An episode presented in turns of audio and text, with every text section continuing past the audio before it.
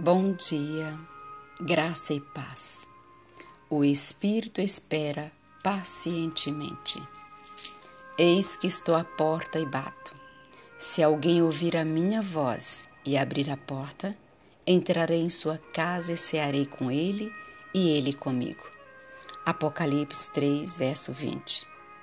Todos, desde os mais velhos aos mais novos, precisam ser ensinados por Deus. Podemos ser ensinados pelo homem a ver claramente a verdade, mas só Deus pode ensinar o coração a receber a verdade de maneira salvífica. O que significa receber as palavras de vida eterna em um coração bom e sincero. O Senhor está esperando pacientemente para instruir toda a alma disposta a ser ensinada.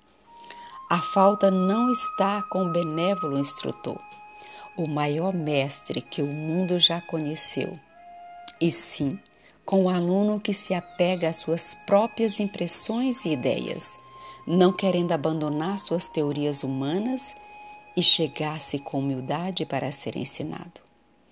Ele não quer permitir que sua consciência e seu coração sejam educados, disciplinados e adestrados trabalhados como o agricultor trabalha com a terra e como o arquiteto constrói o edifício. Lavoura de Deus, edifício de Deus sois vós. 1 Coríntios 3, verso 9. Todos precisam ser trabalhados, moldados e modelados segundo a semelhança divina. Cristo vos declara meus prezados amigos jovens e idosos, a verdade é eterna. Se não comerdes a carne do Filho do Homem e não beberdes o seu sangue, não tendes vida em vós mesmos. Se não acatardes as palavras de Cristo como vosso conselheiro, não revelareis sua bondade, nem sua sabedoria, nem sua vida espiritual. Quem comer a minha carne e beber o meu sangue tem a vida eterna, pois a minha carne é verdadeira comida e meu sangue é verdadeira bebida.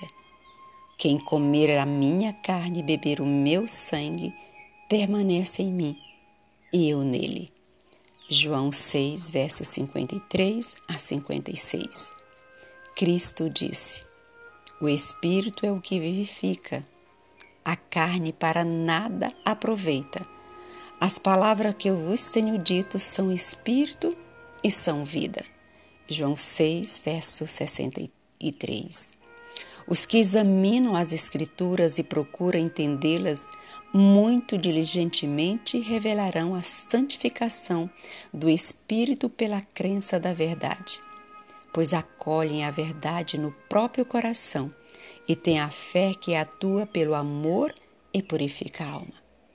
Todos os nervos e músculos espirituais são nutridos pelo pão da vida que ingerem. Amém.